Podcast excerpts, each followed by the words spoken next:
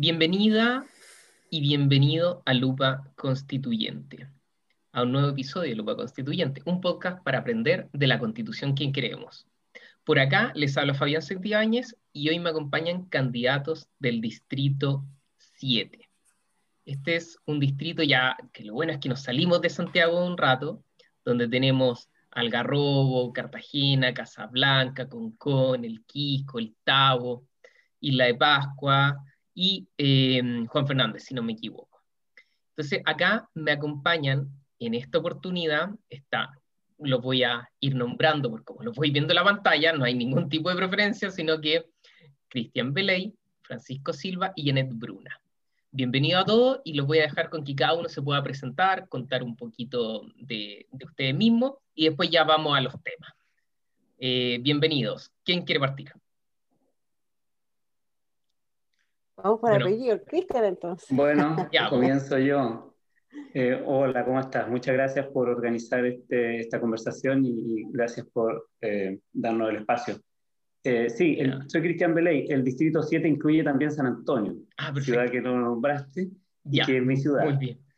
bueno, por eso, estaba, lo, estaba viendo en, una página de internet, bueno, le faltó, así que... Claro, claro que sí. pero perfecto. Incluye San Antonio, Valparaíso y Viña del Mar también. Eh, soy Cristian Belé, yo soy profesor de la Universidad de Chile, yo soy sociólogo, eh, doctor en educación, he trabajado desde hace mucho tiempo en temas de educación. Eh, mi, foco son las políticas en educación, los derechos educativos y más en general los derechos del niño y de la niña, pero siempre lo he hecho desde el mundo de la educación. trabajé cuando recién salí de la universidad en el Ministerio de Educación, en varios programas de mejoramiento del Ministerio de Educación, las reformas educativas de los años 90 y principios de los 2000 para los que tienen más años. Y después en UNICEF, fui por varios años, casi 10 años, el encargado del derecho a la educación en Chile, en UNICEF. Y ahí me tocó cooperar con otros organismos internacionales sobre derechos humanos y derechos del niño y la niña. Y después, después que volví a estudiar eh, en el extranjero, eh, me concentré en la Universidad de Chile y entonces eh, los últimos 15 años trabajado en investigación, docencia y en políticas educativas desde la Universidad de Chile. Y soy hijo ilustre de San Antonio, que en realidad es lo más importante. Perfecto, muy bien, muy bien. Vamos con Janet. Bueno, primero que todo saludar a nuestras y nuestros auditores del podcast y, y claro, presentarme. Soy una abogada independiente de derecha de Valparaíso, la única abogada independiente eh, lamentablemente Valparaíso tiene tanto, tanto y ha sido primero en tantas circunstancias y eh, se extraña un poco esta ser eh, la cuna de, personas que puedan llegar a temas nacionales, ¿no? Así que desde esa perspectiva hay harta responsabilidad y en definitiva dirigido a una ONG de abogadas, un voluntariado muy bello en el cual hemos defendido eh, a mujeres y a la infancia vulneradas y además eh, junto con llevar los, los, pocos casos que logramos llevar como voluntaria, hemos también presentado propuestas de políticas públicas y legislativas para que no todo se quede en manifestaciones, sino que podamos ver cambios reales para, para solucionar esas problemáticas y también en la tercera edad.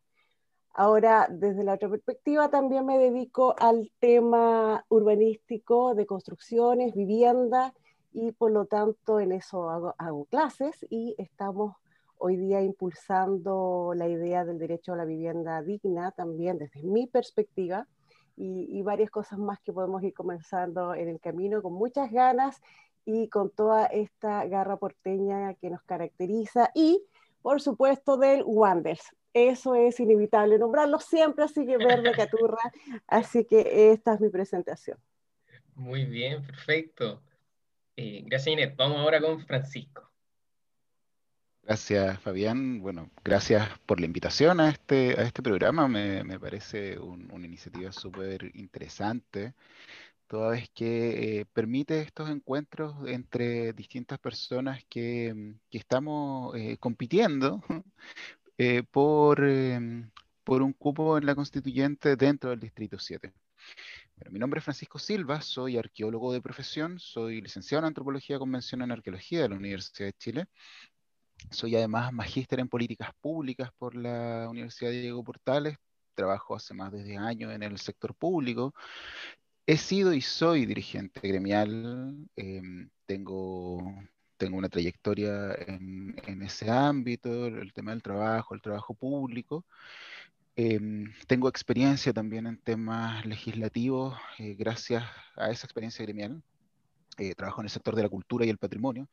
Eh, cultura y patrimonio que, que, son bien ricas, pero también tienen harto, hartos problemas y han sido bien dejados de lado en, en, el, en el, Gran Valparaíso. Em, tenemos dos sitios de patrimonio mundial en la región y los dos están dentro de nuestro distrito. Em, y además soy una persona con discapacidad, soy una persona ciega, estoy, estoy postulando como independiente, no dentro de los cupos que se lograron también a partir del trabajo colectivo de las personas con discapacidad en el que participé para lograr cupos en la constituyente, eh, pero yo voy por un por una lista de independientes junto incluso con, con, otra persona con discapacidad dentro de la misma lista en el distrito.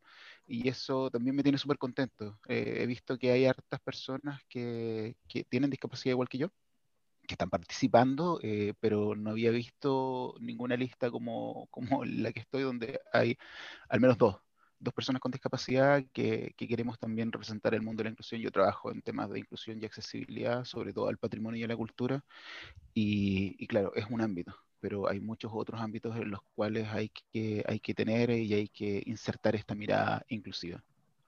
Perfecto, muchas gracias Francisco y muchas gracias a los tres. Veo que los tres tienen un, buenos currículum, realmente hay mucho, estoy escuchando ahí mucho trabajo social, mucho trabajo académico, realmente se agradece que hayan esa calidad de, de postulante y de gente que se la juegue. Vamos a los temas ya de una donde hay definiciones, porque más allá de que cada uno tenga un tema fuerte, estoy viendo, pero, pero hay cosas que sí o sí van a tener que tener todo constituyente, son ciertas posiciones con algunos temas más peliagudos, y donde hay, hay quizás diferencias. Por ejemplo, está todo este tema de la familia, la familia, y ahí me voy entre este, este tema de la familia que yo creo que ahora ya casi todo el mundo piensa, bueno, una familia un poco más, más entendida en el, en el gran, gran eh, diferentes tipos de familia, pero, pero, pero de frentón. O sea, ustedes ven que la constitución tendría que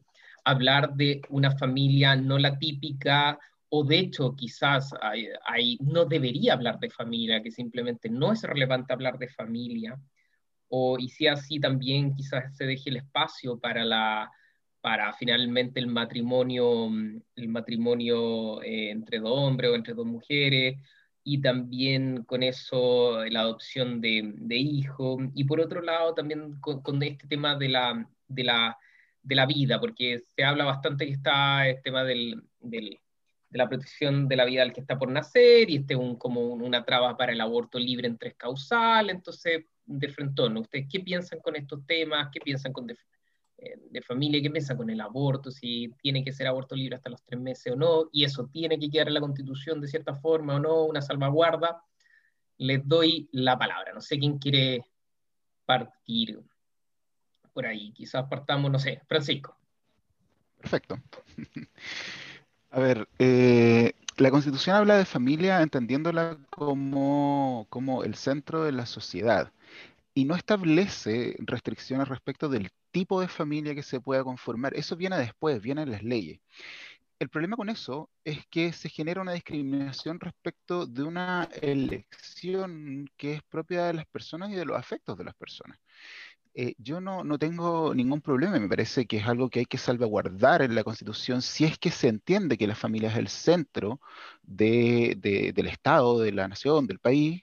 Eh, en tal sentido, habría que eh, introducir em, una cláusula que, que indicara que el centro es la familia independiente de su configuración. De esa manera, el Estado no, se arroga ni de la Constitución, que, en rigor no lo es, sino que es a partir de las leyes que se construyen después de la Constitución, eh, ningún, ningún derecho a determinar qué es eh, la familia o cómo debe conformarse la familia. Y eso queda al arbitrio de todas las personas. Y ahí entra, por ejemplo, el matrimonio igualitario, que me parece que es un derecho que debemos consagrar, eh, de, no sé si necesariamente en la Constitución, insisto, hay, distintas fórmulas de hacer las cosas y una de ellas es integrar o, completar este, este, escrito que existe en la actual Constitución, no estamos obligados a escribir lo mismo, em, indicando que la familia eh, puede ser el centro, el, centro, el centro del país, el centro del Estado, independiente de su configuración. Y asimismo creo también que el, derecho al aborto libre, a pesar de, lo que nos han pregonado por, por, mucho tiempo, es un derecho que debe existir. Eh, y la protección, la protección del, niño que está por nacer, eh, puede, puede limitarse a, esta excepción de los tres meses. Ahí em, creo también que eh, más allá de lo que diga la Constitución, pasa un poco por establecer en la Constitución algunos principios o bases que luego puedan ser eh, operacionalizados en, en la ley y en ese sentido creo que eh, introducir, insisto, las cláusulas que permitan cualquier tipo de configuración de familia y además el aborto libre eh, creo que son, son necesarias y algo que la ciudadanía además ha estado solicitando a través de, sus propias movilizaciones. Súper bien. Dale. Y tú, eh, de, ahí al final voy a ir con Janet, que, que, representa la derecha, pero Cristian, ¿tú estás totalmente de acuerdo en la misma línea de lo que dijo Francisco? Mira, yo, yo pienso que eh, el, el, asunto fundamental es que la Constitución garantice la no discriminación y por lo tanto que garantice la libertad de las personas para conformar los, las familias como eh, mejor les parezcan. Eh, Chile ya es una sociedad muy diversa, siempre lo ha sido, pero ahora somos mucho más conscientes de que es una sociedad diversa y no deberíamos tener rangos, jerarquías ni criterios discriminatorios. Y lo que la Constitución no hace es establecer claramente ese derecho a la no discriminación, que nos dé libertad y autonomía a las personas. Voy a dar un ejemplo en el campo de la educación. Esto tiene implicancias muy directas. Eh, durante los años 90, yo le estuve comentando al inicio que yo trabajé en UNICEF. Bueno, para dar un ejemplo de los, de los 90, y después le voy a dar un ejemplo de ayer, eh, cuando las escuelas en Chile tienen libertad de emprendimiento, se entiende como libertad de gestión, una libertad en realidad de empresas en educación. Entonces, eh, la constitución, las leyes y la institucionalidad les daban todas las atribuciones para discriminar a los niños y las niñas en función de sus familias, precisamente lo que estamos conversando. Entonces, si al dueño de la escuela no le gustaba eh, los, niños de los estudiantes hijos de madres solteras, bueno, no los admitía o los expulsaba. Si no le gustaban, eh, por no hablar de personas de, lesbianas, gay u otras orientaciones sexuales. Francamente, la arbitrariedad respecto de los niños heredada por la conformación de sus familias en el sistema escolar chileno fue impugnada y lo hicimos desde los organismos internacionales como una cuestión bastante aberrante. El problema es que en Chile la constitución y las leyes defendían este principio de la libertad de emprendimiento. No es que no defiendan también el derecho a la educación, pero claramente en los debates que tuvimos en, los tribunales y después en el Tribunal Constitucional, no siempre la institucionalidad puso en el primer lugar, como debiera ser, el interés superior del niño y de la niña, sino que a veces puso el interés del dueño o dueña de la escuela para discriminar a los niños en función del tipo de familia, de la conformación de su familia, por no decir otros ejemplos como si la familia profesaba o no una religión. Entonces el principio de la no discriminación a ningún tipo de familia, pero también a los niños y las niñas por pertenecer a ningún tipo de familia, debiera ser muy prioritario no solo para el campo de la educación, sino en general en nuestro arreglo institucional.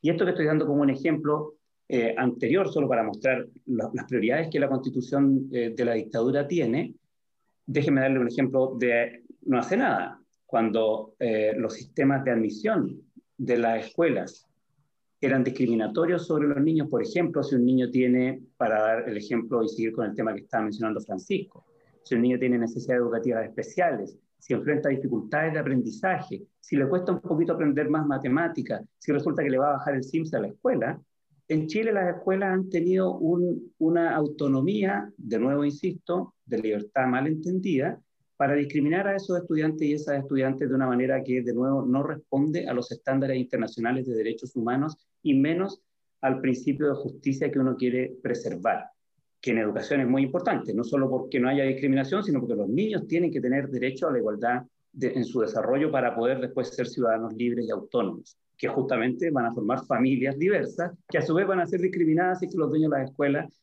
tienen más atribuciones que los derechos de los niños. Y entonces cuando se presentó la ley de inclusión no hace nada y queríamos evitar esas discriminaciones a los niños con problemas de aprendizaje o a los niños cuyas familias no pueden pagar un arancel, eh, la derecha y los sectores conservadores de Chile se opusieron como si fuese una guerra santa y dijeron que eh, la sociedad cristiana occidental estaba en, peligro porque íbamos a, hacer que todos los niños y todas las niñas tuvieran igualdad de oportunidades y de derecho a no ser discriminados en las escuelas eh, de todos los tipos que sus familias eligieran. Y eso que son los mismos que dicen que defienden la libertad de los padres de elegir, pero en realidad cuando llegó la hora de discutir qué, qué encontraba más importante, la no discriminación de los niños y sus familias o la libertad de empresa de los dueños de las escuelas, no tuvieron ninguna duda se pusieron del lado de los dueños de las escuelas. Entonces, la Constitución tiene que consagrar claramente que el derecho de las familias está por sobre a la diversidad de las familias, está por sobre los dueños de las empresas. Estoy dando el ejemplo de las escuelas. Uno podría hablar lo mismo en las ISAPRES y los sistemas de salud, lo mismo podría hablar sobre la AFP y cualquier otra institución que supuestamente garantiza derechos, pero que en Chile se le ha dado carta ancha para lucrar y para anteponer su interés al interés de los niños en general y de las familias todavía más en general. Entonces yo diría que tenemos que eh, volver a poner las cosas en su lugar, establecer un derecho a la no discriminación claro y que por supuesto reconozca todos los tipos y diversidades de familia y no haga cargar a los niños y las niñas con ningún tipo de discriminación por la conformación, la ideología, la religión o el dinero de sus familias. Cristian, para, y, para cerrar la pregunta, quizá lo dijiste no te escuché, con el tema del aborto, ¿estás de acuerdo con el aborto libre hasta, o, o llamemos el aborto por cualquier causa hasta los tres meses? Las mujeres tienen que tener libertad para decidir si quieren o no gestar a, una, a, un hijo o a una hija. Entonces, estoy completamente a favor del aborto. Ya, ahora vamos con Janet. Janet, por favor. Sí. Bueno, en relación con la familia como núcleo fundamental de la sociedad, yo creo que, que sí lo es. No podemos tener una visión individualista que, que, coloque al individuo por sobre la sociedad y esa sociedad parte conformándose desde la familia. Eh, lo que señala Cristian respecto de la no discriminación debería ser una, una, un eje fundamental en toda, en toda la Constitución, porque nosotros no podemos hablar de equidad ¿verdad? Sí vamos a estar eh, estableciendo discriminaciones a nivel legal o institucional. La verdad es que la no discriminación arbitraria, porque eso tenemos que dejar claro a las personas, todos discriminamos, ¿verdad? Cuando yo le doy una beca a, la hija de una persona que no tiene recursos y no se la doy al hijo de alguien que, que tiene 10 empresas y que tiene un montón de utilidades, eso es una discriminación, pero no es arbitraria porque tiene un sentido objetivo detrás. Sin embargo, nosotros tenemos que comprender que eh, la no discriminación no solo se fija por norma, no solo se fija por constitución, sino que también tenemos un gran aprendizaje humano, porque hoy en día nosotros hemos podido visualizar que estamos en, nuestro, en nuestra vida diaria, estamos discriminando, y les pongo un solo ejemplo. Ustedes saben que uno establece también la equidad entre hombres y mujeres, y esos son principios que también deben quedar tutelados en la Constitución. Pero fíjense que yo hacía una consulta siempre a mis alumnos cuando abordábamos este tema de los derechos constitucionales y les decía, miren, ustedes que tienen hijos, yo hacía clase también en vespertino, ¿dejarían a su bebé en una sala de cuna en que estuviesen hombres de eh, parvulario? Y la respuesta inmediata era no. Bueno, y al niño del año, dos años, tres años tampoco, a los cuatro años tampoco. Pero sin embargo, a los cuatro años ya tú los pasas después a un colegio eh, o un jardín en el que ya hay hombres, profesores. ¿Por qué establecemos esa discriminación? Y entonces ahí nos dábamos cuenta que las personas no tenían ningún dato objetivo para discriminar y sin embargo lo hacemos. Porque los datos, tampoco las cifras, no nos mostraban algún tipo de peligro real de hombres parvularios. Y además los parvularios suelen ser quienes más se destacan en este mundo de estudio. Entonces, la discriminación es una problemática que nos afecta como sociedad independiente de las instituciones. Por lo tanto, yo concuerdo con lo que dice Cristian, es que cuando hablemos de cualquier aspecto dentro de la regulación normativa constitucional, no podemos olvidarnos siempre de que el principio eje es la no discriminación y la equidad de derechos.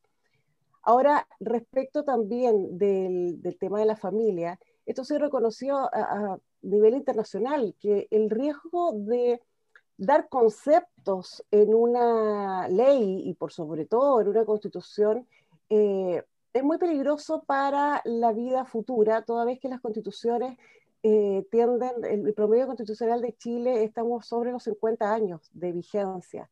Entonces, cuando nosotros visualizamos aquello, es tenemos que tener cuidado con dar definiciones, por lo tanto, dejar la puerta abierta, aquí tenemos que reconocer lazos familiares, y, esos lazos familiares no solo se dan por eh, la escritura o por haber firmado un papel, sino que se dan en la vida diaria. Por ejemplo, los hermanos, es indiscutible que somos familia, eh, y sin embargo, ¿verdad? Los hermanos no están dentro de la legislación de adopción, por ejemplo, como priorizados para eh, quedarse con el hermano chico en el caso de muerte de los padres. Por lo tanto, ese tipo de situaciones también tiene que ver para que, nosotros podamos visualizar que esto no es un problema de, de si lo dejamos con una pareja eh, homosexual o no, sino que hay un problema legislativo que arrastramos y que se ha ido modificando, ha ido avanzando, pero todavía tenemos eh, un Código Civil de 1855. Entonces tenemos que pensar que nos queda mucho por avanzar a nivel legislativo, ha faltado bastante voluntad política. Eh, y esto es una muestra, un botón, la, ley de uso sexual infantil estuvo años durmiendo, eh, la, no prescriptibilidad de los abusos sexuales infantiles estuvo años durmiendo en el Congreso hasta que en este gobierno se le puso urgencia y Vinca Jackson lo, ha dicho de todas las formas, que esto fue un, gran avance, pero imagínate cuánto se demoró algo que para nosotros podía parecer eh, de una lógica que no debería haberse demorado más de un par de meses en el Congreso. Entonces te fijas que hay bastante falta de voluntad. Y respecto de la situación del aborto, fíjate que yo el otro día hacía una pregunta a, Heraldo Muñoz y aquí tenemos que tener dos focos distintos. Muchos, muchos, o quizá la mayoría se basa en el derecho reproductivo de la mujer a decidir gestar, como decía Cristian. Y por supuesto que las mujeres tenemos todo el derecho a decidir si queremos gestar o no, y los hombres a su vez si quieren ser gestadores o no, ¿verdad? O sea, la libertad en eso es indiscutible desde la perspectiva de la gestación. Eh, y cuando hemos consultado sobre cuáles son las problemáticas que llevan a mujeres a abortar, esas problemáticas tienen que ver con eh, situaciones sociales y de discriminación laboral y de todo tipo que eh, la llevan a tomar esa decisión porque van a ver eh, van a, verse, digamos, discriminadas en su vida laboral, en su vida familiar, en su vida social y por lo tanto ante esa presión deciden algo que no es con natural a, los seres humanos, que es terminar con la vida. Nosotros tenemos defendemos la vida de los animales, ¿verdad? Que pese a que no son personas. Defendemos la vida de la naturaleza, pese a que no es persona. Entonces la pregunta es, ¿por qué se cuestiona, ¿verdad?, la defensa de la vida del que está por nacer, pese a que legalmente no es persona. Y entonces ahí yo me remito siempre a lo que muy bien decía Yoconda Belli en su libro El país de las mujeres, en el que uno estima que aquí tenemos muchas problemáticas que resolver para que la mujer no se vea eh, llevada a la necesidad de tener que terminar con la vida eh, de quien no es persona. ¿Verdad? Porque también eso deja huellas, si no es inocuo. Disculpa que, te, haga ahí la pregunta dura y pura, porque hay cosas que no vamos a resolver, o sea, seamos súper realistas, todos tenemos súper claro que en dos años más, tres años más o cinco años más, las condiciones materiales de mucha gente no se van a ver hiperfavorecidas, tampoco vamos a ver grandes avances quizás brutales en educación, en formación, o sea, y, y quizás del, del tema de la droga, entonces estas condiciones negativas del aborto van a seguir existiendo quizás en 5 o en 10 años más, ojalá atenuadas. Yo, yo, creo que todos queremos eso. Pero, pero, y ahí voy a la pregunta, entonces, pero ahí las condiciones malas van a seguir, donde va a haber gente que va a decir quiere abortar, libre, a los dos meses, no caben las tres causales. Tú eres de las personas que dirías, ¿sabes que la constitución no, no, no, hablemos de la vida que está por nacer para que ellas puedan abortar bien, tranquila, hasta los tres meses, o tú dices, no, se puede nomás. Claro, es que no estoy de acuerdo con tu panorama, esto va a seguir mal. O sea, nosotras en la ONG hemos tomado distintas medidas para terminar con esta idea de que no podemos solucionar la vida de las mujeres y por lo tanto busquemos esta otra solución. Fíjate que nosotros hemos, eh, sabemos que en los estratos sociales eh, las personas en situación de vulnerabilidad social, pobreza básicamente, eh, todavía tienen muy arraigado el machismo en sus relaciones amorosas y por lo tanto usar el preservativo, o que un hombre vaya a buscar preservativo, o que una mujer vaya a buscar la pastilla conceptiva es muy complejo.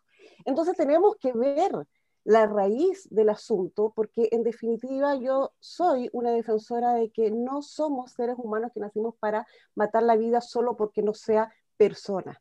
Y eso no significa no respetar las libertades de, las mujeres. También he estado farmacias en que no quieren vender la pastilla del día después a una pareja de jóvenes sin ninguna explicación y solo negándole eh, que no, no había.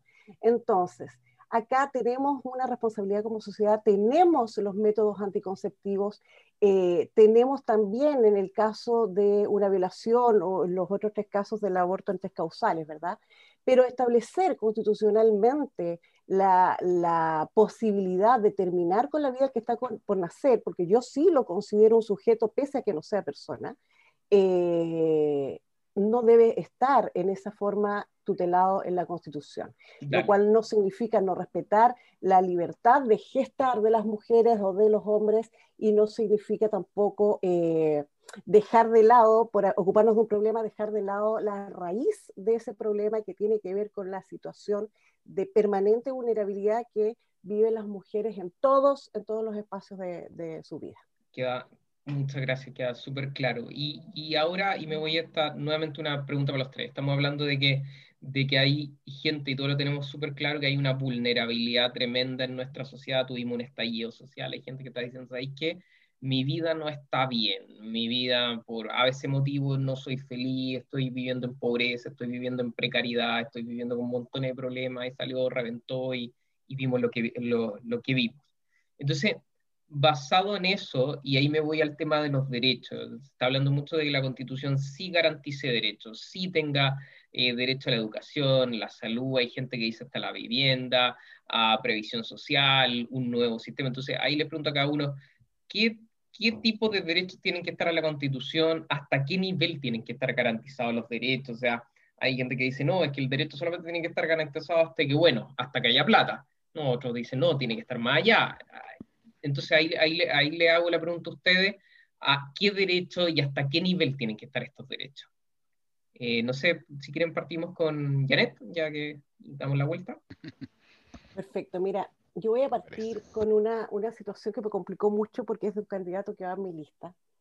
Y el otro día sacó en el Mercurio del Paraíso una columna diciendo que los derechos sociales no deberían estar protegidos en la Constitución, para que, para que entendamos los derechos sociales eh, tienen que ver con la educación, la salud, ¿verdad? Eh, la vivienda que no está reconocido, también con, la propiedad, incluso eh, para algunos autores ha, sido reconocida también su aspecto de derecho social, versus las libertades, ya que son los que denominan primera generación.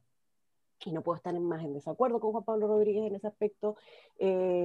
Juan Pablo repitió lo que decía hace un par de años Correa Sutil, eh, eh, eh, en un escrito que yo también estoy en absoluto, absoluto desacuerdo. Eso significa no visualizar cuál es la problemática real de la, de la sociedad.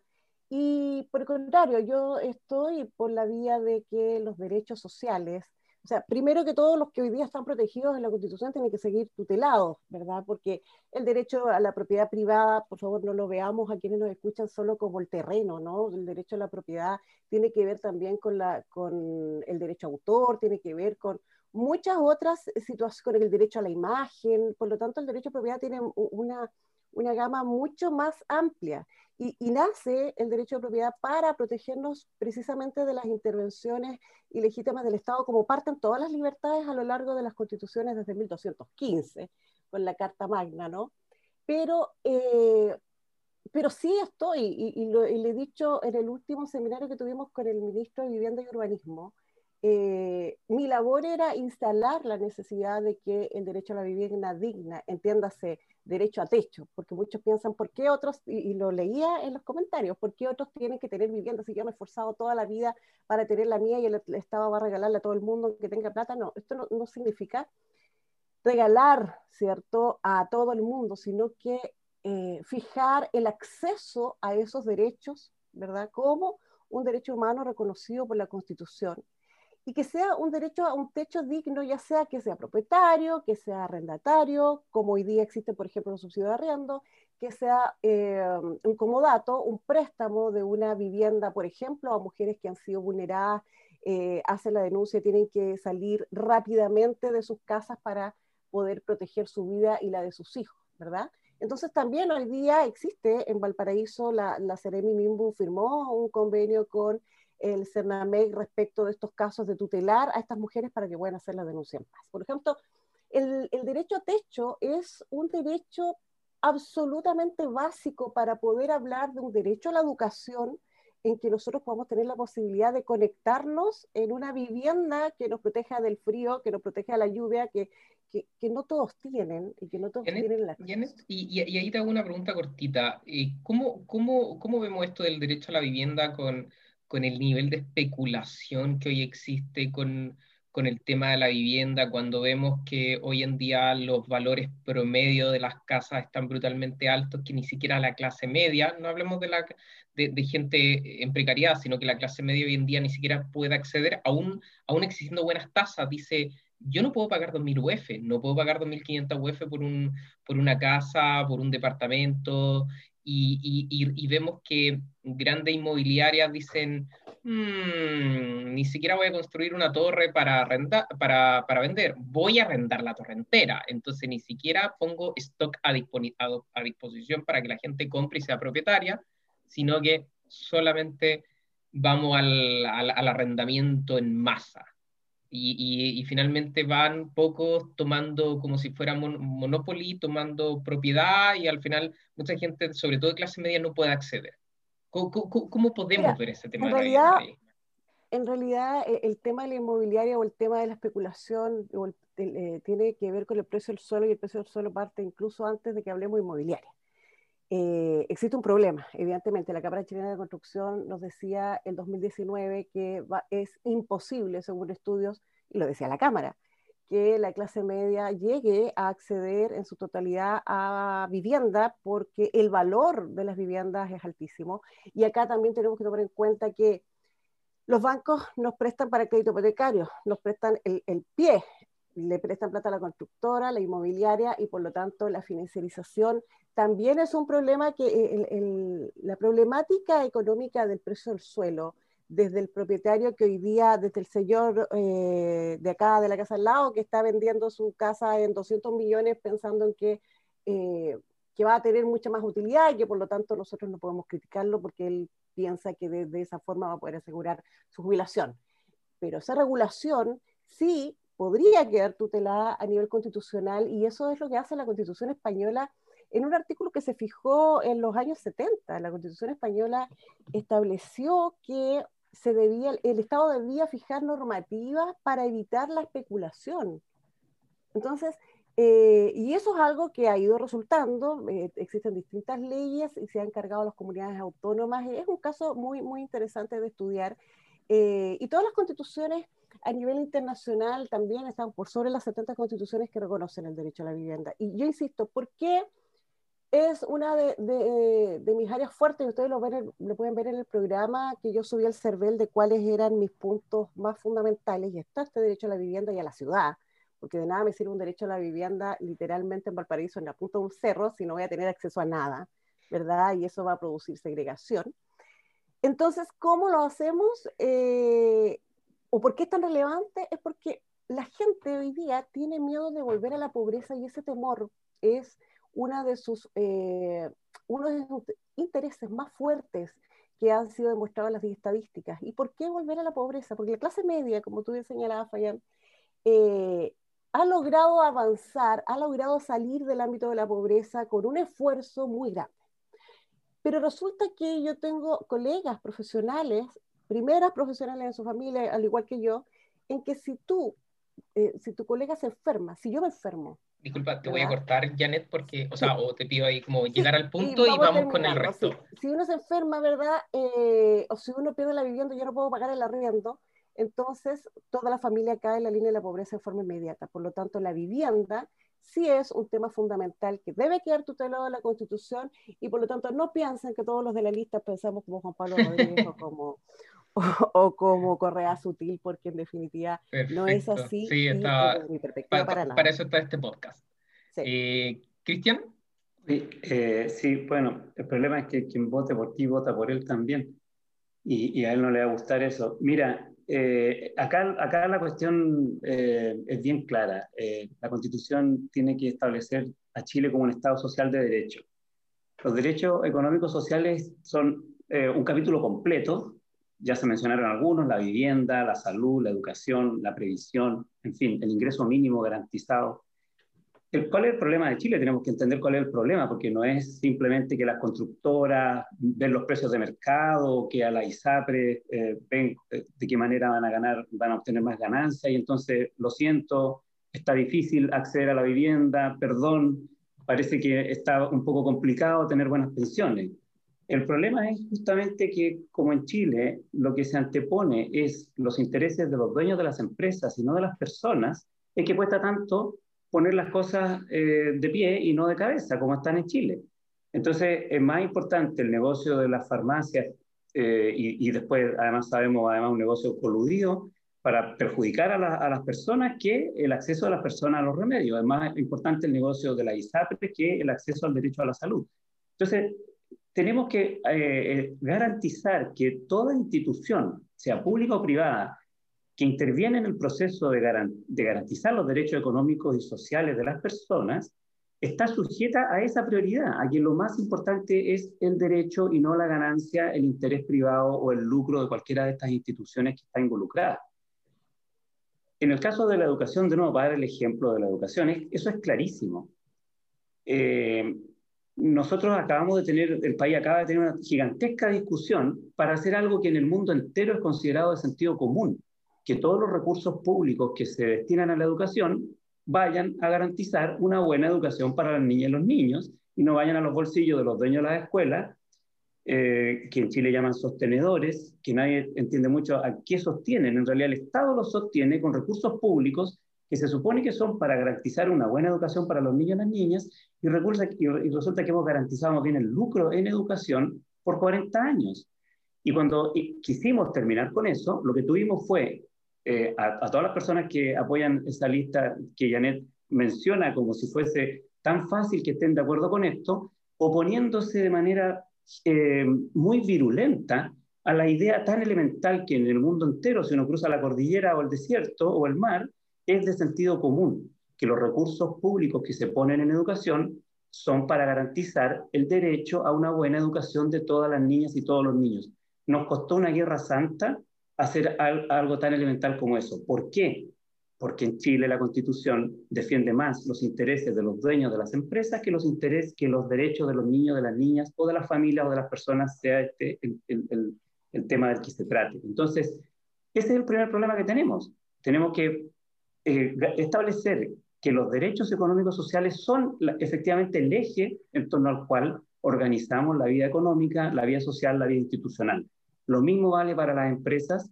¿Cómo es esto de que las eh, AFP son excelentes administradoras de fondos, pero la gente tiene pésimas eh, pensiones? Entonces, ¿qué tenemos? ¿Tenemos o no tenemos un sistema de derechos a la jubilación, a la pensión, a la seguridad social? No lo que tenemos. Lo que tenemos es un mercado en beneficio de las empresas privadas que intervienen en cualquiera de esos ámbitos de negocio. Hemos transformado los derechos de las personas en un ámbito de negocios. Y a veces los negocios funcionan bien y a veces los negocios funcionan mal. Lo que siempre funciona mal es el derecho de las personas. Y, el otro eh, problema fundamental con los derechos que estamos conversando, los derechos económicos, sociales y culturales, es el tema de la calidad. ¿De qué hablamos cuando hablamos de tener derecho a la educación, por ejemplo, o derecho a la salud? El derecho a la salud no es el derecho a elegir un, ISAPRE o una clínica, el derecho a, la pensión y la jubilación no es el derecho a elegir entre eh, AFPs, y el derecho a la educación no es el derecho a elegir entre escuelas. El derecho a la educación es el derecho de todos los niños y las niñas a desarrollar al máximo su potencial, a que le saquen partido, a que desarrollen sus talentos, las artes, el deporte, la vida sana, la matemática, la filosofía, la ciencia social, todo lo que implica el desarrollo de las personas. Ese es el derecho. Ahora, ¿cuál es el problema? Que como en Chile garantizamos un derecho muy elemental, que es el derecho prácticamente a elegir una escuela, o sea, a ir a una escuela, a estar un tiempo en la escuela, pero resulta que las escuelas no son para que los niños estén simplemente encerrados, por, para que las familias puedan ir a trabajar.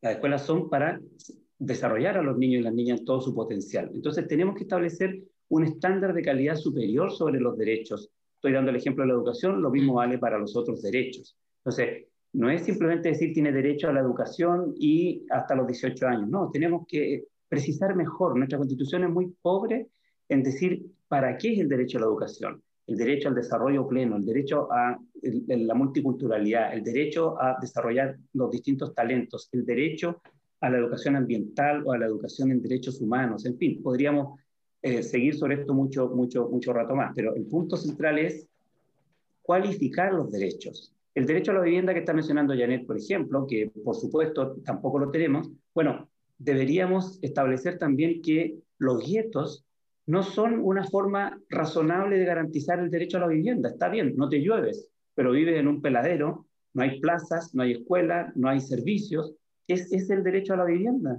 Entonces, cuando uno piensa en el derecho a la vivienda, es el derecho a una vida digna, a tener oportunidades, a vivir en barrios seguros, varios, barrios eh, con áreas verdes, con servicios públicos y privados accesibles. Lo mismo vale para los demás derechos. Tenemos que eh, preguntarnos sobre qué realmente estamos garantizando cuando decimos que vamos a garantizar los derechos. Por supuesto que todo eso se cumple con recursos, con políticas, con dinero, con esfuerzo, con trabajo. Pero eso se va a hacer mucho más fácil si es que ponemos las cosas en su lugar. Primero, la garantía del derecho y no los negocios. Y segundo, los derechos no son simplemente formalidades, tienen sustancia, tienen calidad. Y pongámonos de acuerdo después en cómo trabajamos por esa calidad. Si no lo hacemos, todas las políticas se hacen mucho más difíciles. Todas las políticas de mejoramiento, todas las políticas urbanas, todas las políticas de hacer eh, mejor la educación se hacen más difíciles cuando no hemos garantizado en qué, en qué consiste ese derecho, porque si no, la derecha, valga la redundancia, la derecha que de derecho no sabe mucho, dice, no, si está garantizado el derecho, si hay una escuela para el que quiera elegirla, hay escuela para todos, hay un asiento, hay un asiento para todos los niños, y que, que alegan con el derecho a la educación. Perfecto, muchas gracias, Cristian. Vamos con Francisco. Gracias. Estaba súper interesante la discusión. Hace un rato atrás se hablaba de el, cambio cultural que implica, implica establecer derechos. Eh, y en eso puedo estar de acuerdo, pero viniendo del mundo de la discapacidad sé que eh, necesitamos un pie forzado. Necesitamos que ese pie forzado se, se, digamos, tenga un parangón en la ley, se cristalice en la ley. Y en esa ley y en la ley fundamental que es la Constitución se garanticen los derechos humanos. La constitución actual eh, nombra los derechos humanos, los utiliza incluso para hacer referencia, por ejemplo, al tema del terrorismo. Pero sin embargo, no, establece los derechos humanos como algo que deba estar garantizado por el Estado. Y ese es el pie forzado al que me refiero. Cuando, cuando empezamos a garantizar los derechos humanos, las convenciones internacionales a las cuales el propio Chile ha suscrito, pero que lamentablemente no ha operacionalizado y no ha llevado a la práctica ni en su constitución ni en sus leyes, uno, entiende que eh, hay un, trabajo eh, que es internacional, que es histórico, que es de la humanidad, que en Chile no ha tenido no tenía un paralelo, no tenía un parangón, no tenía un reflejo. Y ahí es donde empezamos a echar de menos esos derechos. El derecho a la vivienda, el derecho a la educación, el derecho a la cultura, el, derecho a la inclusión, el derecho a la inclusión que está consagrado eh, y a la no discriminación, eh, el, de la inclusión está en, la Convención Internacional de los Derechos de las Personas con Discapacidad, que es del 2006, y respecto a la no discriminación hay un protocolo de, eliminación de toda forma de discriminación firmado en la OEA del 2001. Cuando uno lee esos contenidos, uno entiende que eh, hay mucho de ello que no está aquí y no está lamentablemente no solo en las leyes, sino que en nuestra constitución. Y ahí eh, está esta gran oportunidad que es la Convención Constituyente, de poder discutir estos derechos, de poder consagrarlos como tales dentro de la ley más importante del país, de la cual se van a derivar después todas las políticas públicas y todas las leyes. Y, y además, eh, como, decía, como decía el colega recién, eh, darles un contenido. Y ese contenido que no sea simplemente un, un, derecho vacío, un derecho a elegir, un derecho inocuo, un derecho sin sustancia, sino que un derecho eh, a la calidad, Em, por ejemplo, en el tema de ciudad, claro, el derecho a la ciudad, el derecho a la ciudad no solamente está eh, en que tengamos áreas verdes, en que tengamos sectores de esparcimiento, en que tengamos un área de encuentro de la, de la sociedad, mm, del encuentro de las personas que viven en la ciudad. Yo mismo vivo en Viña del Mar, trabajo en Valparaíso y sé lo difícil que es transitar como persona con discapacidad y yo sí puedo caminar. Vivir arriba de un cerro y estar arriba de una silla de ruedas es una tortura y es una tortura porque aparte de, que la ciudad propiamente tiene una topografía difícil, las decisiones que se han ido tomando y que han sido intencionadas a partir de los recursos, y esto me consta también porque también he trabajado con el MIMBU y con otras, con otras reparticiones públicas, eh, desde, desde mi trabajo como funcionario público, las decisiones se toman en función del presupuesto, pero no en función de derecho, no en función de calidad de vida y no en función a quienes van a ser usuarios. Y ahí necesitamos esa perspectiva. Y necesitamos una perspectiva de inclusión y no discriminación porque eh, hay que dejar de entender que eh, las cuestiones que se hacen eh, en términos de derechos, y para poner un ejemplo aterrizado en términos de ciudad, de urbanismo, son en función de una demanda específica de personas específicas. Si queremos realmente una participación ciudadana, un desarrollo humano armónico, acorde eh, y una sociedad informada que participe política, social, económica y culturalmente, necesitamos que esas personas se encuentren. Y para que ello suceda, debemos dejar de tomar decisiones en función de la demanda y tenemos que empezar a tomar decisiones en función del derecho. El derecho a la ciudad, el derecho a la inclusión, el derecho a la accesibilidad universal, el derecho a la no discriminación. Yo creo que partiendo por ahí, uno podría construir una constitución eh, suficientemente abierta, porque esas soluciones que vamos a integrar en esta, en esta constitución finalmente van a tener que ser desarrolladas más adelante por las instituciones, los órganos políticos, por, por la participación de la ciudadanía también.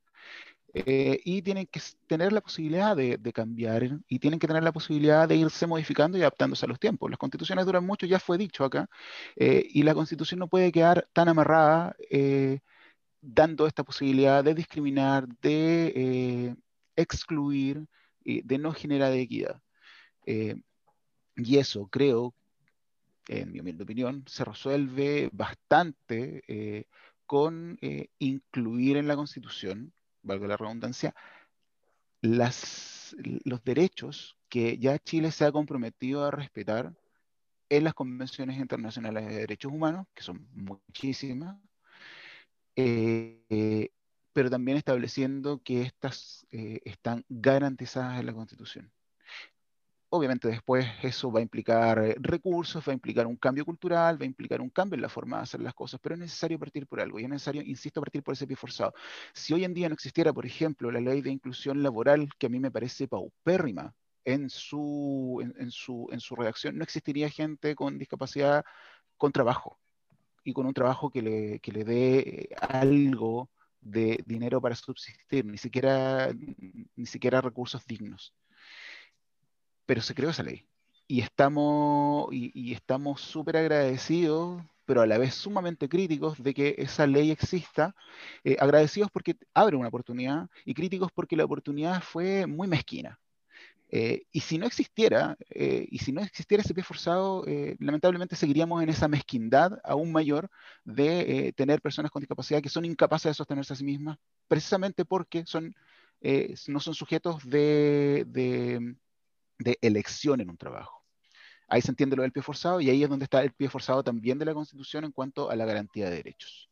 Yo creo que por ahí va la discusión y, creo que ampliamente eh, la, ciudadanía se ha manifestado en ese sentido.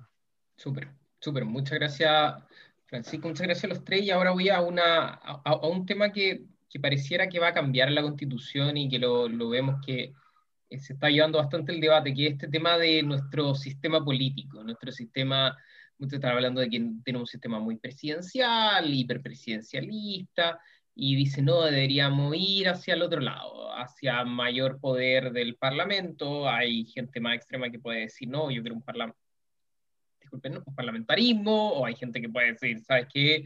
Eh, no, sigamos con presidencialismo, semipresidencialismo, primer ministro, no primer ministro, nombrado, entonces eh, eh, una cámara, dos cámaras, entonces ahí les pregunto a cada uno al hueso, que, más allá de, hacer una evaluación de cómo ha sido el sistema hasta ahora, sino que qué es lo que habría que hacer, cambiarlo, no cambiarlo y a qué. partamos por Cristian ahora. Sí, mira, gracias Fabián. Yo quería así hacer un, antes de tu pregunta un, complemento a lo que estaba diciendo Francisco, que yo suscribo completamente, eh, que él llama el pie forzado. Eh, eh, yo creo que es muy importante esa, esa idea para entender por qué es importante que la, por qué es importante el debate de la Constitución, por qué es importante que las personas se motiven y por qué es importante cambiarla. Porque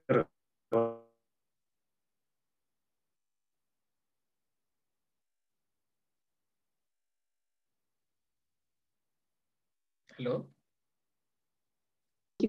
porque en realidad las cosas importantes no se cambian con las constituciones. Eh, lo importante es que la gente trabaje, que hagan políticas, que, eh, que mejoremos las cosas en la realidad ¿ah? y, no, y no la constitución.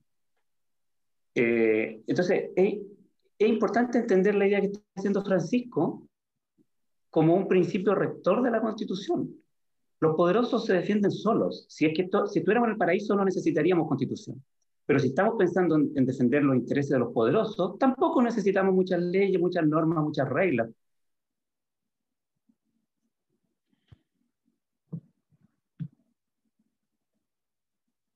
Entonces, el principio de establecer un Estado social de derechos lo que hace es reconocer precisamente que las personas, para poder ejercer todos los otros derechos, incluyendo la ciudadanía, la libertad de emprendimiento, la libertad de elección en cualquier ámbito, incluyendo también la libertad de información, cualquier otro derecho en realidad depende fundamentalmente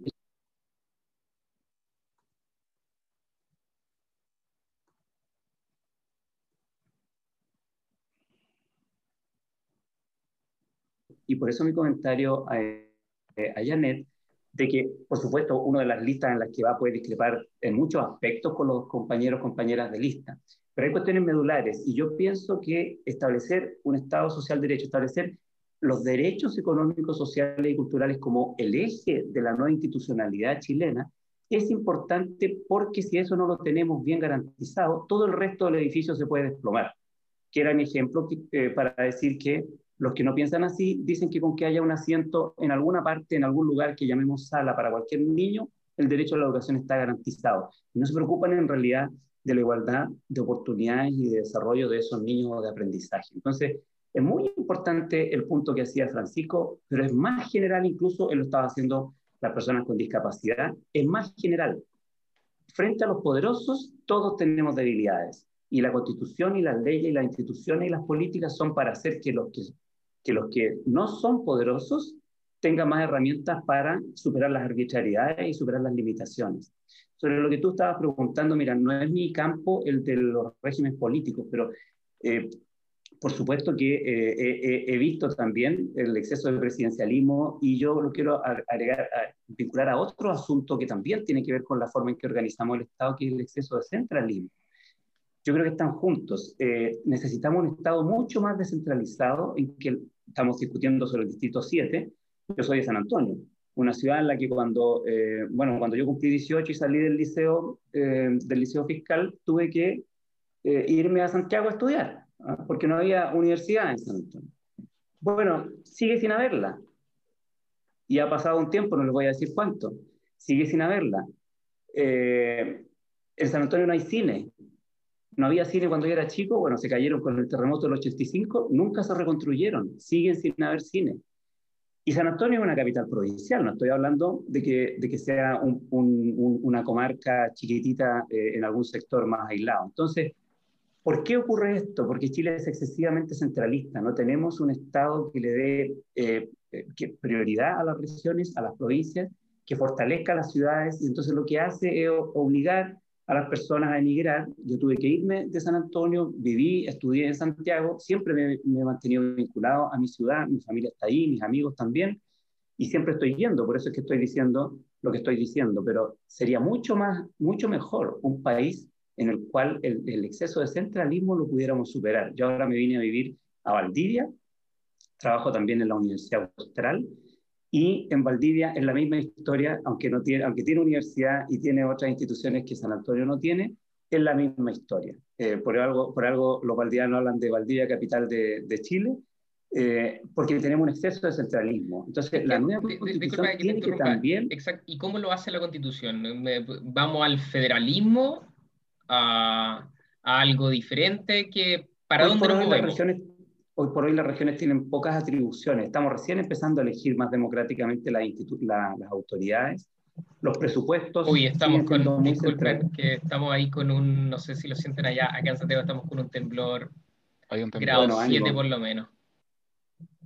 Ánimo. Sigue temblando. Sí, sí no, yo no tengo. No, no, no me asusto. Sí. estoy, estoy preocupado para que no se conecte.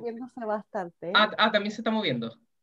Bastante, yo, estoy en Rapel en este momento, en la sexta región, y también se mueve muchísimo, a pesar de que aquí estamos en terreno. Acá, acá paró, está, está como así. Bueno, tranquilo. ¿En qué piso estás, Yo estoy en un tercer piso, así que, ¿y ustedes? Ah, yo en un octavo. Ah, Janet, Janet, Janet tiene... Y al lado del mar. Uy, uy, ánimo, Janet, ánimo, vamos, que se puede. Bueno, esta, esta es la parte interesante del, del, podcast después cuando la gente lo escuche. Vas a ver inmediatamente a qué hora fue grabado.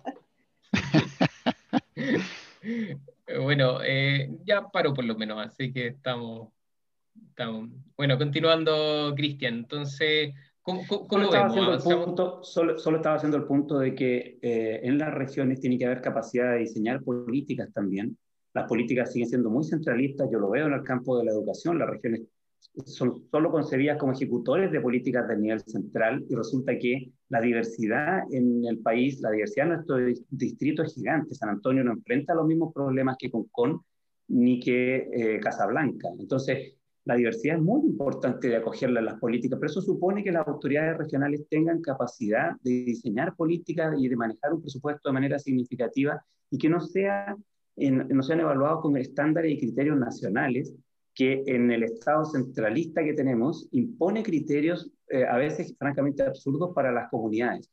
La preocupación por las escuelas rurales, por ejemplo, los sectores eh, en, nuestra región también los hay, en las zonas de Santo Domingo, el interior de, de Cuncumén y del propio San Antonio, Cartagena, hay muchas zonas rurales, y resulta que la prioridad por la educación y el desarrollo de las zonas rurales es bajísima porque a la gente que está en la Alameda de Santiago prácticamente no la ve. Programas que habían antes interesantes de trabajo con escuelas rurales y con desarrollo rural, más bien se están cerrando y lo que se está promoviendo es una lógica de eficiencia económica. Bueno, cierren todas las escuelas rurales y pongan a los niños en un transporte eh, porque ya son rentables. Entonces, el centralismo se expresa en la poca capacidad de diseñar políticas, en la falta de criterios locales para evaluar las políticas y los servicios y en eh, esta dependencia de las autoridades regionales de las autoridades nacionales. En los debates legislativos, eso es clarísimo.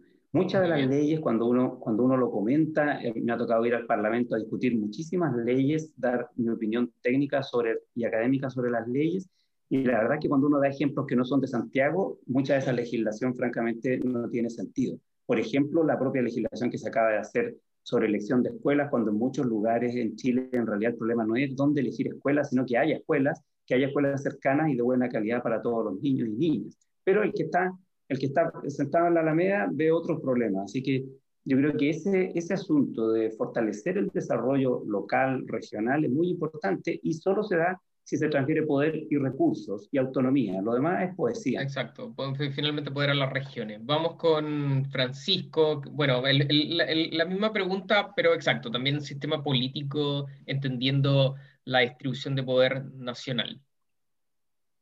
yo estoy de acuerdo con Cristian en que hay un, grave problema de centralismo y macrocefalia santiaguina en, en la ejecución, en la distribución del poder y también en su repartición. Eh, esto está en la Constitución. La Constitución habla de la desconcentración y la descentralización del Estado en función de eh, las circunstancias en las cuales esto se debe dar. Y cuando uno está en el mundo público, sabe que los servicios se desconcentran y los ministerios se descentralizan. Y, ahí hay ciertas estructuras que, que van repitiendo esta macrocefalia porque finalmente todo llega a Santiago. Entonces, el problema es dónde está la cabeza. Y si esa cabeza es demasiado grande eh, y lo trasladamos al sistema político, tenemos el hiperpresidencialismo que tenemos hoy en día. Yo creo que hay que cambiar eso, hay que cambiarlo a un sistema semipresidencialista, donde exista un, mayor protagonismo de eh, el Congreso a través de los representantes de, los territorios y de las personas que votan por, por estos representantes, pero también es sumamente necesario que exista un control ciudadano efectivo de esos representantes. Finalmente, para, para, para muchos políticos, y esto, y esto es una cuestión que, que es un juicio muy personal, pero, pero creo que es, compartido por mucha gente, por muchos por mucho de, los, de las y los oyentes de este podcast, es que el, al, final del día, eh, las personas que votamos habitualmente en las elecciones simplemente somos un número para elegir un par de personas, pero esas personas no terminan representando a, a esa gente que lo eligió o incluso a sus territorios, sino que terminan representando intereses políticos. Entonces hay un problema de, de, trazabilidad de las decisiones eh, que claro, uno elige ciertas ideas políticas cuando vota, pero sin embargo muchas de ellas se van dando vueltas o se van retrocando en la medida en que los intereses particulares del partido o de las influencias que tenga ese partido o de los contactos que tenga vayan cambiando. Y entonces se pierde un poco esta representación y estamos hoy en día en la crisis de representatividad que muchos, muchos, sobre la cual muchos han escrito y de la cual todos hemos sido testigos. Entonces, si uno quiere verdadera representatividad de los territorios, hay que cambiar la forma en cómo se relaciona la ciudadanía con sus representantes, por una parte. Y por otro, también concuerdo en que eh, tenemos un exceso de centralismo también en la región, Valparaíso es la cabeza de la región y también todo se concentra en Valparaíso y uno dice, ya, pero ¿qué está pasando con el resto de las provincias? ¿Qué está pasando con el resto de las comunas? Y, nuevamente, nuevamente tenemos esta desconcentración más que descentralización del poder porque las cabezas están muy lejos del cuerpo. Entonces necesitamos más cabezas, necesitamos esas cabezas ubicadas en los propios territorios y que esas cabezas puedan pensar las políticas públicas, puedan diseñar políticas públicas y puedan además financiar esas políticas públicas a través de lo que el propio territorio pueda entregarle y lo que los gobiernos centrales puedan entregar también hay una, hay una tremenda, tremenda disparidad de recursos entre Santiago y Valparaíso, entre Santiago y San Antonio, a pesar de que San Antonio y Valparaíso son puertos gigantescos que mueven un montón de recursos, y aún así tenemos un montón de problemas de financiamiento. ¿Por qué? Porque simplemente los recursos no van ni a San Antonio ni a Valparaíso, ni van al resto de las provincias y comunas de la región tenemos un problema ahí. Y eso, insisto, se tiene que solucionar cambiando la configuración del Estado y la relación del Estado eh, en todos sus ámbitos con la ciudadanía y cómo la ciudadanía controla eso. Eh, Cristian hablaba de, de la posibilidad de diseñar, claro, hay que poder diseñar las políticas públicas dentro de los gobiernos locales. Esos gobiernos locales deben ser elegidos por la ciudadanía y además deben tener recursos asegurados para poder desarrollar esas políticas locales. Las políticas locales deben ser pertinentes al territorio, pertinentes al ecosistema de los territorios. Hay que, hay que poner un punto muy fuerte en el tema de la conservación del medio ambiente, en la conservación de las aguas también, en la, en la nueva constitución. Ahí hay, hay hartas ideas que están dando vuelta. Eh, pero todo ello a qué apunta?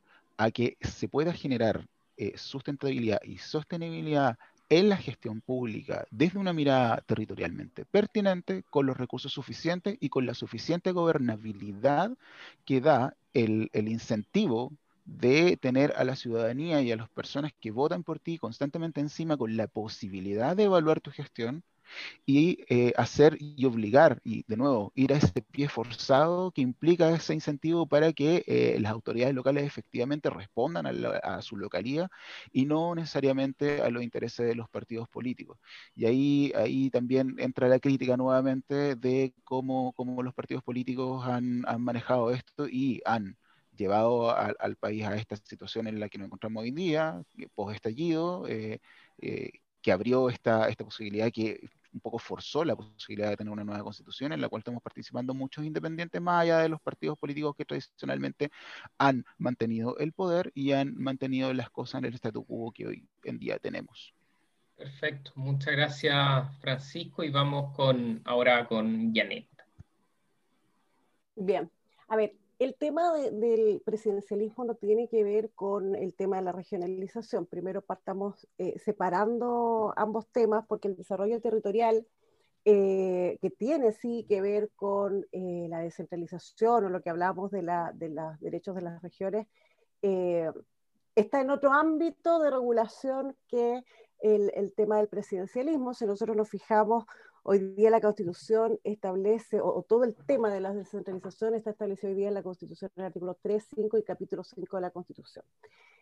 Si uno analiza este articulado, nosotros podemos decir que aquí el problema no ha sido la Constitución y en eso yo voy a ser súper directa, súper clara. No quiero que la gente después, si salgo electa, se sienta estafada porque se haga otra Constitución y no cambien las cosas.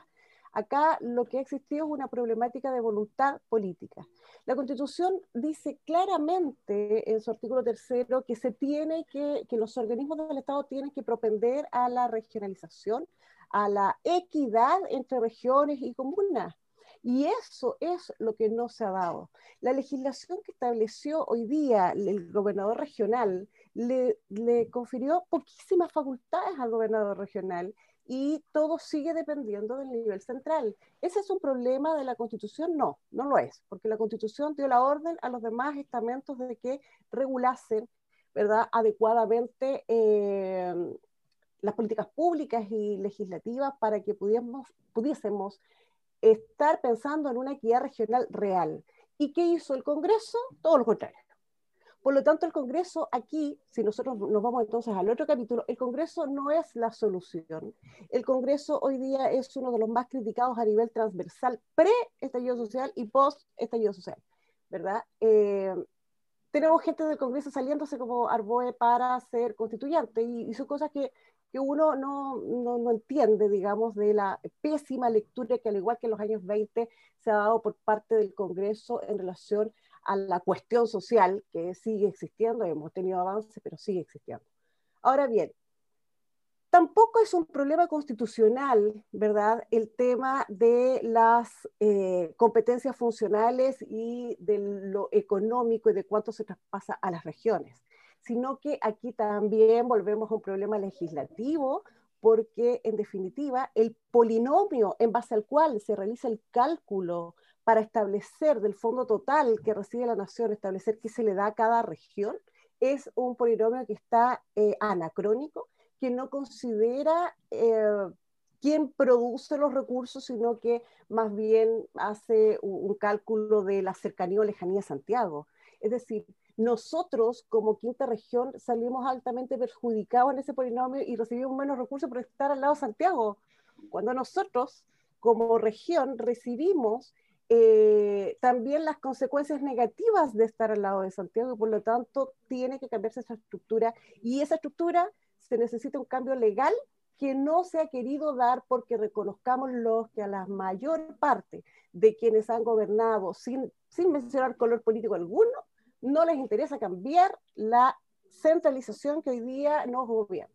Ahora bien, también tenemos otro problema que ha ido y, que es muy difícil de sacar y que no lo va a solucionar tampoco la Constitución. En Francia, el año 2014 se comprendió este problema y pese a las críticas de las, las 22 regiones que tenían, se redujeron y se crearon macro regiones a objeto de que pudiésemos tener la, es, ellos pudieran tener la oportunidad de que las regiones fueran compensando entre la, la, con menos recursos y la con más recursos y entonces se diera una equidad entre regiones. Nosotros lo que estamos haciendo vamos por el camino contrario, vamos a la atomización de las regiones. Por lo tanto, Fabián, eh, es un tema de estudio profundo que tiene que ver con lo legislativo, porque ¿qué más queremos que la Constitución diga? Por favor, que no exista Santiago. No, que aquí el tema es que la Constitución ya lo dice, ya dice, atendamos a las regiones, hablemos de equidad regional pero es la voluntad política de nuestros legisladores la que se ha negado a entenderlo. Yo tuve la oportunidad de irme a Santiago Y sin embargo, y, he tenido la oportunidad de irme dentro de la región a otras ciudades. Y mi hijo me pide, mamá, estoy aburrido de la destrucción en que está hoy Valparaíso. Y sigo siendo la que camina Valparaíso, la que sabe cómo se vive en Valparaíso y no me fui. Y a lo mejor pude perder muchas oportunidades laborales, quizás mucho más grandes. Pero el regionalismo parte también porque quienes estudiamos y tuvimos la posibilidad de, yo estudié con crédito estatal, que todavía estoy pagando, tuvimos la posibilidad de, que nuestra región nos diera un título y a mucha honra de la Universidad Católica del Paraíso, eh, ahora PUC, eh, antes era UCB, nos diera un cartón y por lo tanto tengo mucho que devolverle a esta región, pero, pero es, eh, y, a mi ciudad, por supuesto, pero, pero también tenemos que comprender que acá la colaboración público-privada es también necesaria. Cuando hablamos que no hay cine, como escuchaba Cristian, eh, bueno, eh, entonces no pensemos en cines estatales, pensemos en que los privados también pueden colaborar en, colaborar, perdón, en esta descentralización. Y desde esa perspectiva eh, también tenemos que separar lo que es empresarial, desde esta perspectiva de la, de la demonización del empresariado porque tenemos que recordar que el emprendimiento, es decir, las pymes dan más de los dos tercios del empleo en Chile, o sea, son pymes, son emprendedores, son mi vecino, todos los que están cerrando en Valparaíso eh, no son los grandes empresarios que uno se imagina cuando habla de, de, las empresas que dan el empleo, no, aquí tenemos que llegar y, volvemos a lo de inicial, ahora a, la equidad. Y la equidad no tiene que ver equidad entre hombres y mujeres, tiene que ver con equidad entre regiones, tiene que ver con una equidad en cómo planteamos la colaboración público-privada y la, el establecimiento de un Estado económico, de un Estado social de derechos, tampoco entronca, porque son dos temas muy diferentes eh, en el estudio de, las instituciones políticas, con un Estado subsidiario, por ejemplo. Por lo tanto, Fabián, en definitiva, eh, seamos sinceros con la gente, la Constitución no es la que nos va a solucionar todo todos los problemas, sino que acá tenemos que tener bien claro que de nuestros votos depende también que en las parlamentarias de fin de año tengamos la opción, porque nosotros, si, digamos, ¿verdad? No vamos a tener redactar la constitución antes de las parlamentarias. No, la nueva constitución. O sea, vamos a tener que elegir, ¿cierto? Vamos a tener que elegir a no parlamentarios y por lo tanto ese es un llamado también de atención a los partidos políticos, a las personas, de que, de que a fin de año sepamos elegir a quienes eh, nos propongan con seriedad esta descentralización, porque, insisto, la Constitución no la prohíbe. Y también la educación. La ley de educación que señalaba Cristian se sacó eh, con la misma Constitución. No ha habido una reforma constitucional en esta, perspectiva, sin embargo, se pudo sacar, con todo lo que costó, como decía Cristian, una, una ley de educación que modificó la anterior. Entonces, ¿cuál es el problema? en esto. ¿Era la constitución? No. Es el poder legislativo que se ha negado desde esa perspectiva, e insisto, da lo mismo con los políticos, a entender los cambios sociales y a entender eh, y a leer, ¿cierto? Cuáles son los reclamos que estamos teniendo como sociedad para ir avanzando. Gracias, Janet. Bueno, eh, estimados, estimada, ya para ir terminando, porque llevamos como una hora veinte, la idea es que la última pregunta no es una pregunta no es una pregunta constitucional, sino una pregunta como ya para distender y poder cerrar en un buen ánimo, y es que los, los, oyentes, las oyentes de Lupa Constituyente, les, ustedes le pueden recomendar algo. Entonces, hoy en día, donde nosotros estamos escuchando ahora un podcast, pero hay mucha gente que, bueno, ve alguna serie o lee un libro o algo. Entonces, yo le, lo invito a ustedes a recomendar algún libro o alguna serie, eh, o quizá algún grupo de música, algo que ustedes estén ahora eh, escuchando, viendo, lo que sea, que ustedes pueden decir, mira, escucha esto y quién sabe, quizá ahí el votante o la votante en el momento de la urna no se acuerde tanto de algunas cosas, pero sí se va a acordar de la serie que ustedes le recomendaron.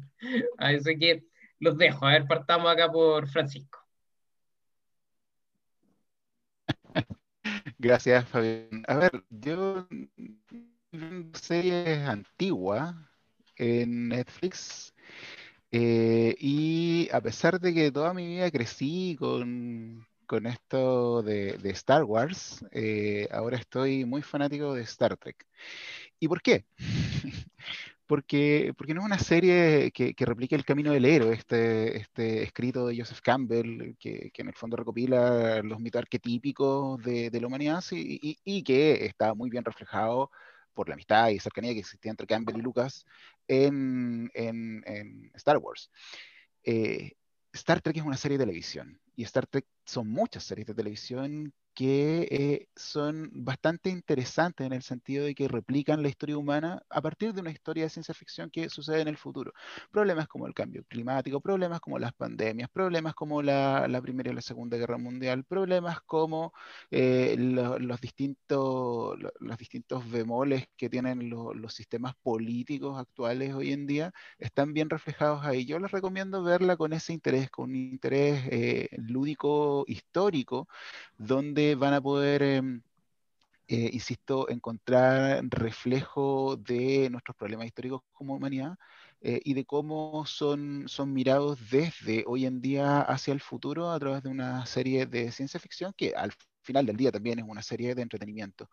Y por otra parte, em, no puedo dejar de recomendar que además de, de en este mundo de la entretención vean series, Em, vean también canales de, música en YouTube. Yo particularmente sigo a, al eh, sigo a Soundtrack, sigo a Jaime Altozano y sigo a Music Radar Clan. Eh, tres de ellos son españoles, uno es colombiano, donde hacen mucho análisis de música eh, y donde enseñan la historia de la música, los géneros musicales, etc. Y, es súper bueno para abrir la cabeza.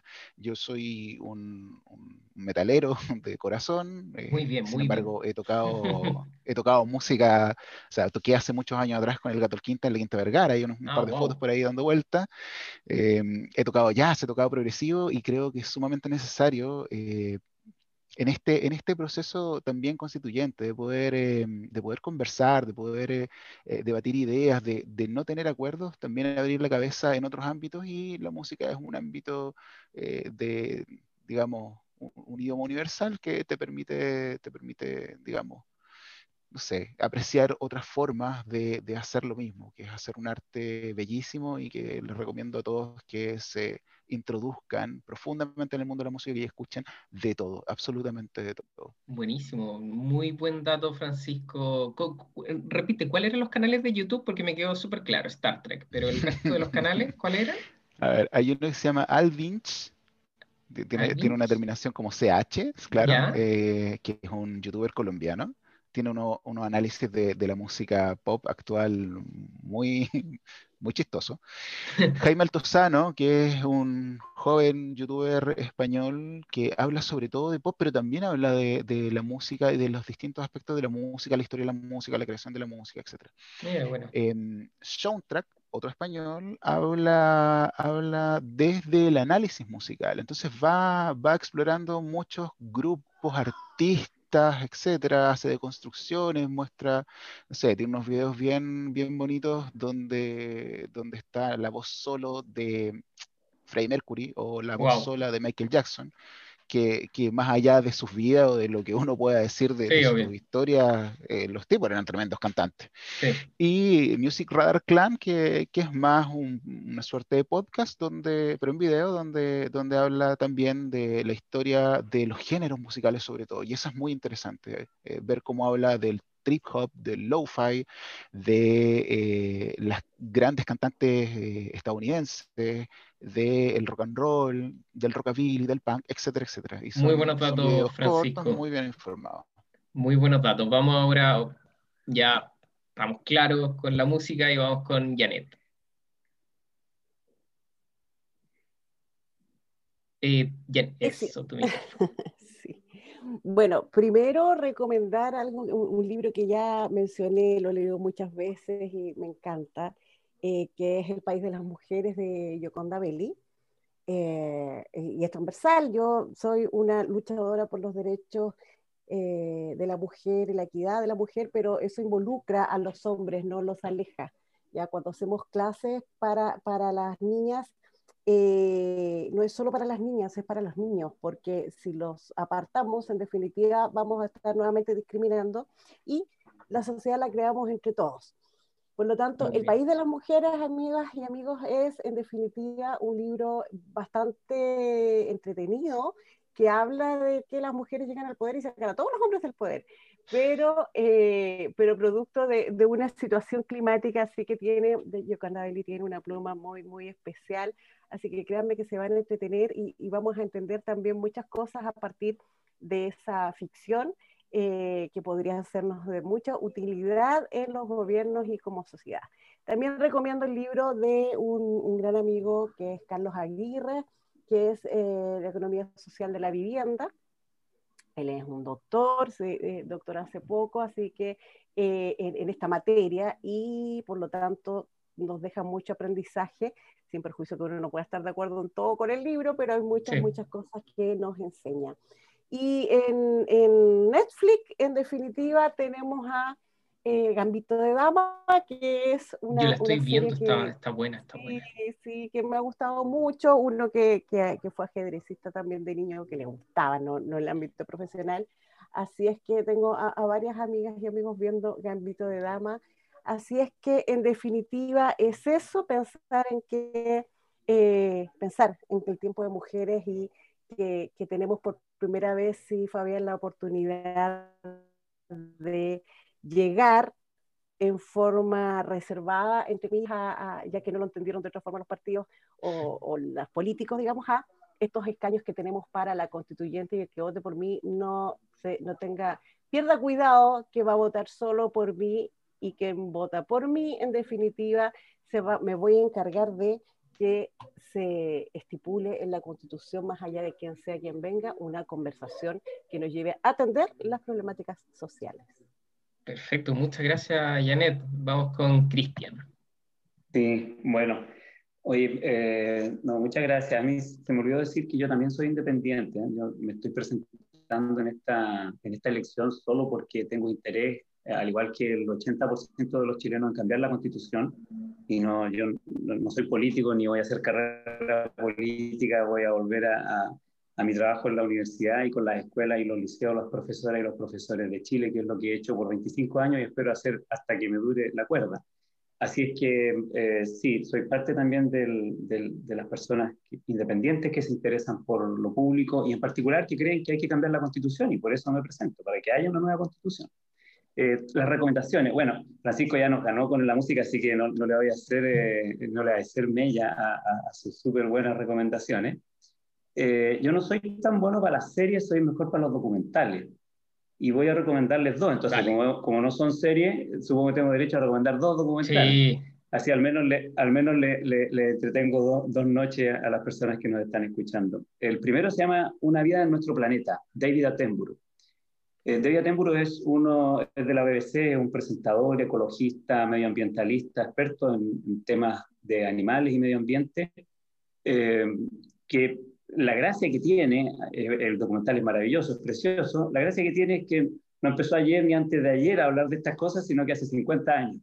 Entonces, a sus 94 años que tiene, sigue activo, está haciendo nuevos documentales, eh, es ovacionado en los conciertos de rock de los jóvenes como si fuera un rockstar.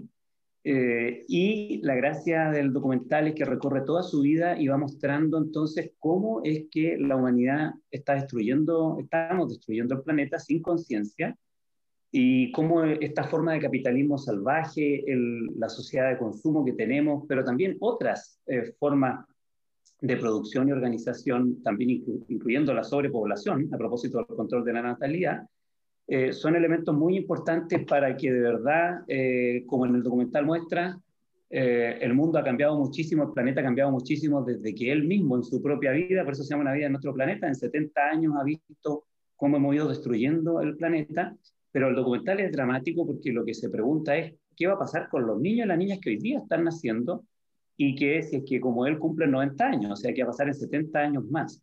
Y entonces un llamado a la acción urgente, eh, un llamado a la acción urgente, eh, el tema de la protección del medio ambiente y, la vida es, eh, es, mucho más amplio que como generalmente lo discutimos. Entonces, una vida en nuestro planeta, de vida Temburo, esa es mi primera recomendación. Y mi segunda recomendación es un documental que, bueno, está, ese está en, en Netflix, el, El otro es un documental que está en onda media, eh, lo pueden ver en, ese sitio de, que hay tan buenísimas películas y documentales chilenos, y se llama eh, La Victoria del Pueblo, Pierre Dubois. Pierre Dubois es un sacerdote, le cuento a los más jóvenes, las más jóvenes que quizá no lo, no lo han escuchado hablar, eh, es un sacerdote francés que vino a trabajar en los años 60 a Chile, como estos curas obreros que vinieron eh, y se insertó en las poblaciones marginales de Chile en general, en particular en Santiago, se hizo muy famoso porque durante la dictadura él trabajó en La Victoria, una de las poblaciones eh, eh, de escasos recursos en Santiago, pero que fue además particularmente reprimida por la, por la dictadura. Entonces, Pierre Dubois fue capaz de, digamos, liderar la lucha no violenta dentro de, la, dentro de las movilizaciones. ¿Y por qué lo recomiendo? Porque hace una, eh, el documental, aparte de repasar su vida, eh, en realidad está en el contexto de las protestas contra el modelo neoliberal, las primeras que hubo, que no fueron en octubre del año pasado, eh, sino que fueron a inicio de los años 80, 83, 84.